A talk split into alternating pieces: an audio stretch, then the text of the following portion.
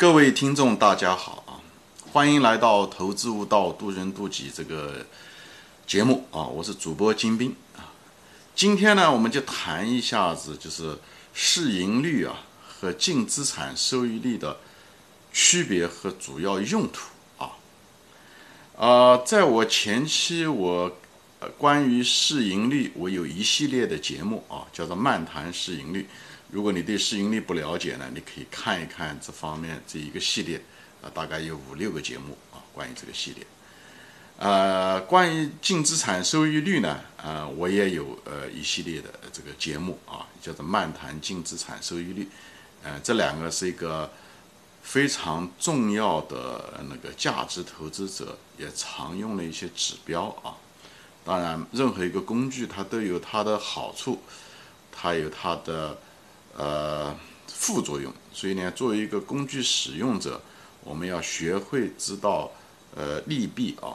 那如果天底下嗯一个指标所有的都那么完美的话，那为什么还有别的工具的存在呢？对吧？就像世界的万物一样的。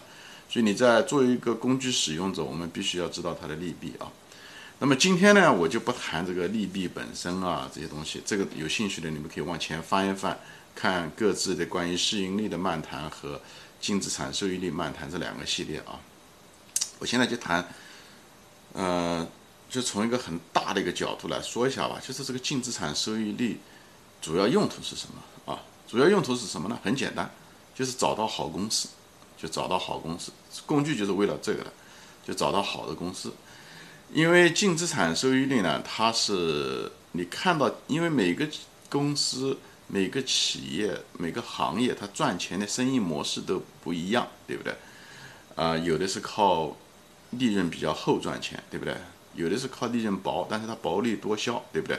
有的公司它喜欢用杠杆借钱，把那个资产放大以后来挣钱，啊，所以哦，有的公司就用的是这其中的，对吧？这三种优势的，嗯，两个或者是甚至三个，所以每个企业的这个赚钱的模式不一样，但是。通过净资产收益率这个这个东西，你可以就是跨行业，虽然他们企业赚钱的方式多种多样，但是都可以浓缩成净资产收益率这个指标。这样的话，你就比较哪个公司更赚钱，哎，就靠这个，这是一个非常全面和综合的指标啊。这个综合的指标呢，包括了基本上定性中所有的啊，你说。包括行业的生意属性啊，对不对？嗯，利润率怎么样啊？行业是不是竞争过度啊？对不对？竞争格局啊，对不对？还有企业这种是规模啊，周转率怎么样啊？这些东西都能看得到。还有生意的模式啊，护城河啊，对不对？甚至是管理层行不行？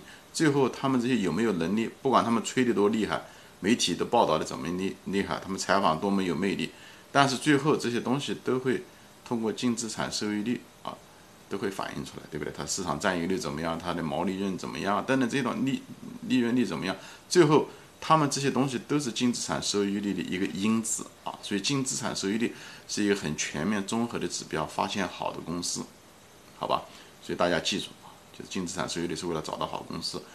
所以呢，一般的好公司它的净资产收益率都很高啊。但是另外一层就是，我想提醒大家，就是。高的净资产收益率不代表是好公司啊，这反着是不一定，嗯，不一定对的啊。因为一个高的净资产收益率有可能是好公司，有可能它就是，对吧？我们知道它这个净资产收益率的定义是上面对吧？是那个分子是净利润对吧？分母是净资产，对对。如果净资产收益率高的话，有可能是分母小。那分母小的这种做法有很多了，对吧？前面以前我在这个系列中都说过，它可以通过回购啊，它可以。通过分红啊，对不对？甚至通过大量的减值，来把这个分母做小，以后把这个净资产收益率做高。那这种情况下的时候，就不一定说明这公司是个好公司啊，很可能它是个坏公司啊。所以呢，你看这个净资产收益率的时候，一定要就是稍微分析一下啊，它是什么原因？是分子造成的，那就最好了。净，对不对？净利润造成的是最好的。嗯，对。还有一个就是要看长期，不能看这个净资产收益率，短期，嗯，一个季度、一年，这不好看的。因为公司有的时候，因为它那个生生命周期不一样，它投资的时候，有的公司它投资就是滞钱，它收利润这些东西是是滞后的，对不对？所以它费用比较高，也许净利润短期比较低，造成了净资产收益率比较低，但是以后它很可能就有很大的潜力，对吧？就像一个车一样的，它在这车上面加了油，对不对？那么虽然停在那个地方，但它在加油，那说明它这个以后只会越开越快，对不对？所以要所以要长期。看一个比较五年左右的净资产收益率，你可能对这家公司一个平均下来，那那个相对来讲可靠，而不是只看一个季度啊，甚至一年都不一定行。所以记住，大家净资产收益率是用来找好公司的。那么下面一步就是市盈率是干什么的呢？市盈率对吧？大家都知道，上面是个价格，以后下面是一个分子，也是一样净利润。它用来是什么呢？它是用来找到好价钱的啊，就是它。前面讲的净资产收益率是找到好公司，是它只跟净资产收益率只跟公司的经营有关啊，那是个好公司，它跟价格没有关系。那么市盈率呢，它更侧重的呢是价格，就是市盈率低，那就说明呃，比方说哦，就是如果是个不错的公司，市盈率低，那可能是个好价格，所以它是一个价格股价在上面啊分子，所以呢，它是找的是好价格啊。它是用来给你估值用的啊，更多的是用来估值，就这个企业啊值不值这个价格，对不对？价格给的是不是高了，对不对？很多好公司，但是不代表它是一个好投资，对不对？不是不一定代表是一个好投资，因为它的虽然这公司很赚钱，怎么样怎么样，但是你如果花一万块钱买这个公司，那很可能就价格太高了，那可能就不值得，对吧？虽然是个好公司，所以呢，这市盈率呢，就是讲白了。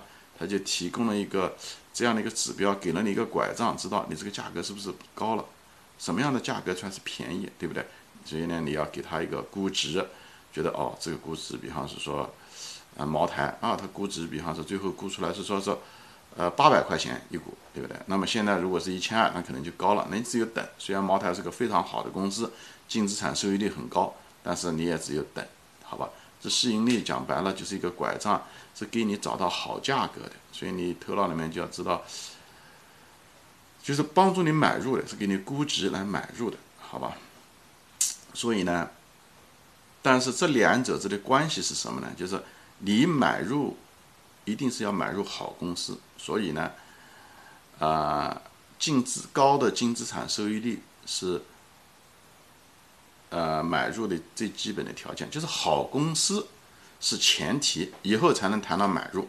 所以你在分析公司的时候，首先看的是，呃，净资产收益率啊，好不好啊？以后再分析是什么原因导致的净资产收益率好。你觉得确实是公司导致的这净资产收益率好，经营好，而不是所谓的资产呃减少造成的。那你觉得这公司分析了以后觉得不错，这时候你再考虑把它放到股票池里面，你就等待，等待了呢，这个市盈率啊，一个合理的市盈率出现了以后呢？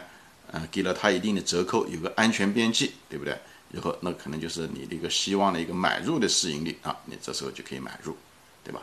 我就把这个东西放在一起讲，因为有些人问到了这个问题，嗯，不知道这这两个市盈率和净资产收益率各自的用途在这，我就给大家总结一下啊，就总结今天的话题，就是说净资产收益率是用来找好公司的啊，它像一个呃。